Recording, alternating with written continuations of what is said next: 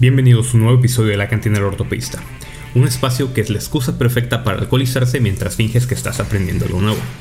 Yo soy Joel Galindo, su cantinero de confianza, recordándoles como siempre que se suscriban al canal si aún no lo han hecho y activen las notificaciones para que el YouTube te avise cada que subamos un episodio nuevo. En el episodio de hoy vamos a continuar con el tema de fracturas del anillo pélvico, enfocándonos en el diagnóstico, en el tratamiento y en el pronóstico de estas lesiones.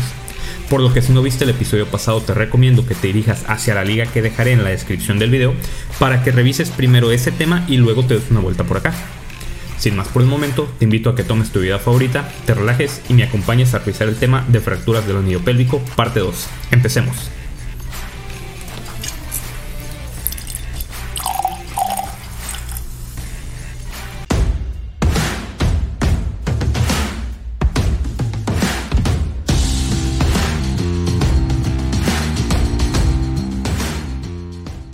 La mayoría de los pacientes sufren lesiones en la pelvis por traumatismos de alta energía y por lo tanto tienen múltiples lesiones que deben abordarse. A menudo, la condición del paciente traumatizado nos limita la capacidad para obtener un historial completo. Siempre ayuda a apoyarse con los proveedores de atención prehospitalaria que pueden describir el mecanismo probable de la lesión, la escena del accidente y su evaluación inicial. En el contexto de un posible trauma pélvico siempre es importante investigar el mecanismo de la lesión, la ubicación del dolor si el paciente está consciente, datos de lesión neurológica asociada como incontinencia urinaria o intestinal, así como entumecimiento o debilidad muscular y datos de sangrado.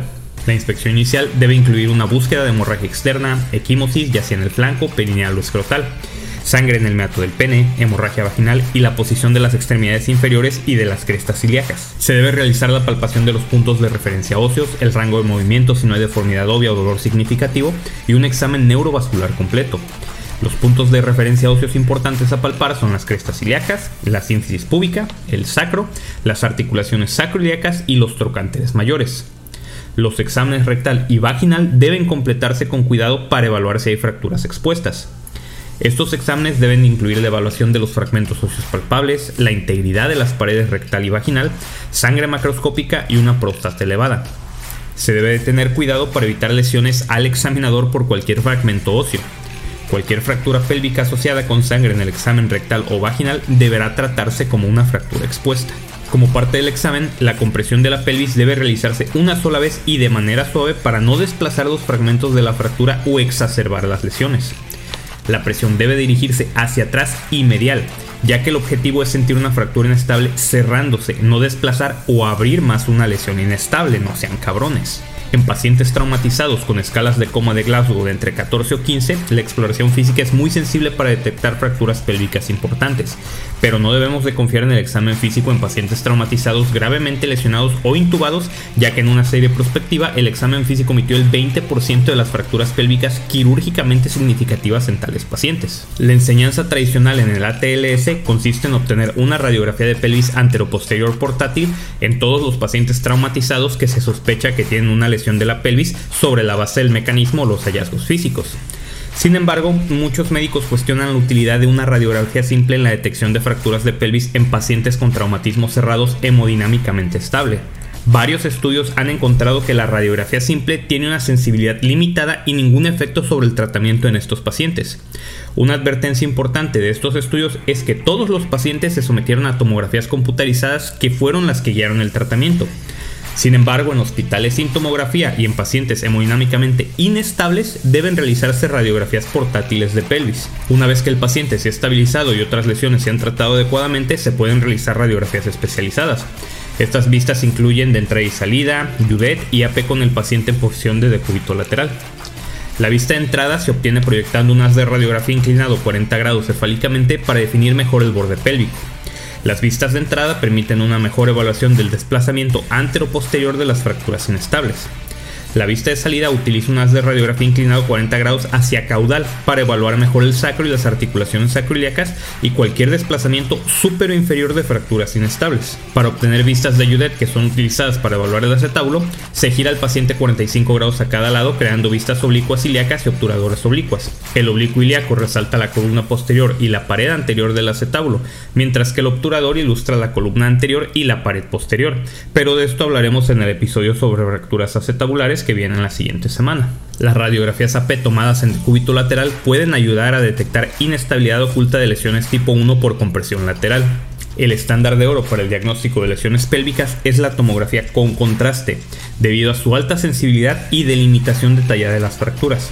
La TAC puede determinar lesiones concomitantes, áreas de hemorragia arterial y la extensión de la hemorragia retroperitoneal.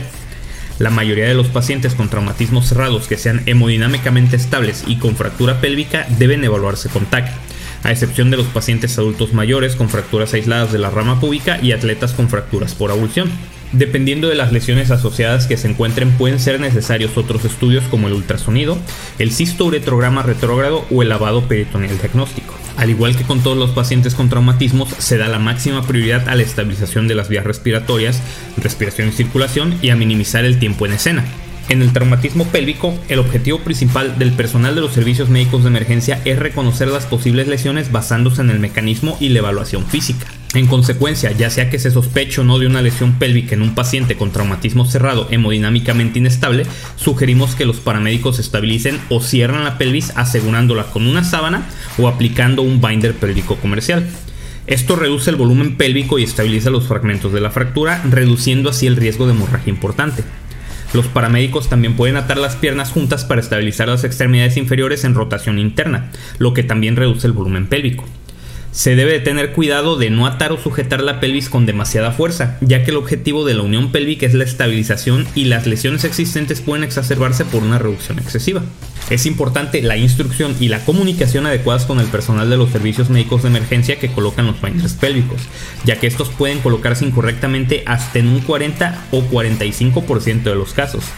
Hay que recordar que estos binders deben envolver los trocánteres mayores y a menudo se colocan demasiado cefálicos. Otro de los tratamientos de control de daños es el fijador externo, el cual está indicado en fracturas pélvicas con un componente de rotación externa, o sea, las fracturas por compresión antero-posterior, por cizallamiento vertical o por mecanismos combinados.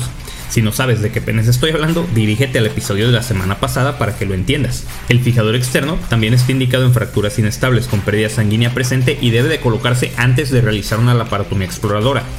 El fijador no está indicado en fracturas del ilion donde el fijador no pueda colocarse de forma segura ni en las fracturas del acetábulo. El tratamiento definitivo dependerá del tipo de fractura con el que estemos tratando, obviamente, y podrá ser conservador o quirúrgico.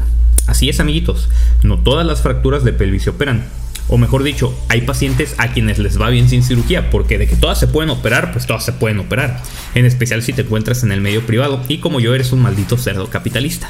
Así pues, el tratamiento conservador mediante apoyo parcial a tolerancia asistido con dispositivos de apoyo, ya sea muletas o andadera, está indicado en lesiones del anillo pélvico mecánicamente estables, o sea, las lesiones por compresión lateral tipo 1, las lesiones por compresión anteroposterior tipo 1, las fracturas por abulsión en los adolescentes y las fracturas de las ramas ilio o isquiopúbicas aisladas.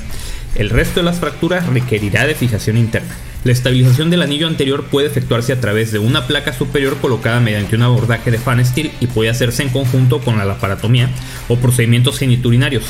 Este tipo de estabilización está indicado en las fracturas por compresión anteroposterior tipos 2 y 3.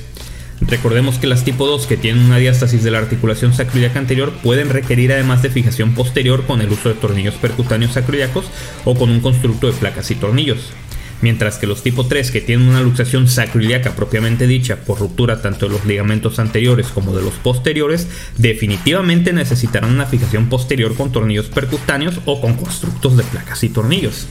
Hay que tener en cuenta que la fijación sacroiliaca con placas y tornillos puede ser anterior o posterior, donde la colocación anterior tiene un riesgo de lesión de las raíces del L4 y L5 por la colocación de los retractores anteriores, mientras que el emplacado posterior puede tener complicaciones debido al material de osteosíntesis prominente. Los tornillos percutáneos, por su parte, pueden complicarse con lesión de la raíz del E5 por una colocación inadecuada.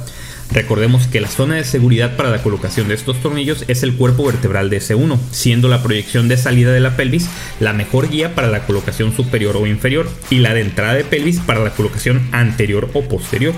En las fracturas por compresión lateral tipo 2, la fractura del ilion puede fijarse con el uso de tornillos o con un constructo de placas y tornillos al igual que las ramas. Además de las complicaciones propias de la fractura, el tratamiento también puede complicarse naturalmente.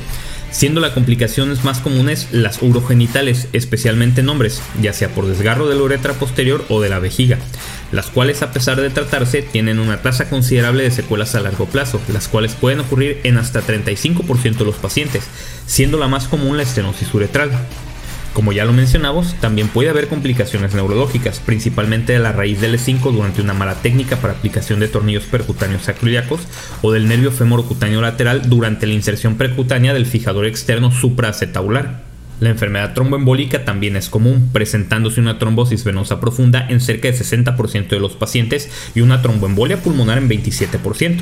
Otras complicaciones incluyen la inestabilidad crónica, que es una complicación rara y se ve más comúnmente en las fracturas manejadas de forma conservadora. Y por último, pero no menos importante, la infección del sitio quirúrgico. Así pues, las fracturas del anillo pélvico tienen una alta prevalencia de dolor crónico y malos resultados funcionales. Los factores que se han visto relacionados con estos malos resultados funcionales son una incongruencia sacroiliaca de más de un centímetro, un alto grado de desplazamiento inicial, una consolidación viciosa o un desplazamiento residual, discrepancia de miembros pélvicos de más de 2 centímetros, lesión neurológica y lesión uretral. Y por último, hay que mencionar que las fracturas pélvicas tienen altas tasas de mortalidad, siendo de hasta el 15% en fracturas cerradas y de hasta el 50% en fracturas expuestas, siendo la hemorragia la causa principal de muerte en estos pacientes, a excepción de las fracturas por compresión lateral, donde el trauma cráneoencefálico cerrado es la principal causa de muerte. Los factores asociados con un aumento en la mortalidad son la presión sistólica menor a 90 milímetros de mercurio en la evaluación inicial, una edad mayor de 60 años, escalas de ISS elevadas, requerimientos transfusionales de más de 4 unidades y las lesiones por compresión antero-posterior tipo 3. Esto fue todo por el episodio de hoy. Como siempre, espero que lo hayas encontrado de utilidad y si fue así, te invito a que lo partas y recompartas con todas tus amistades. Deja tu pulgar arriba y un comentario en YouTube o una revisión de 5 estrellas en la plataforma de podcast. Yo soy Joel Galindo y esto fue la cantina del ortopedista. Me despido de ti, como cada semana, recordándote que te portes mal, lo hagas bien y nos vemos hasta la próxima.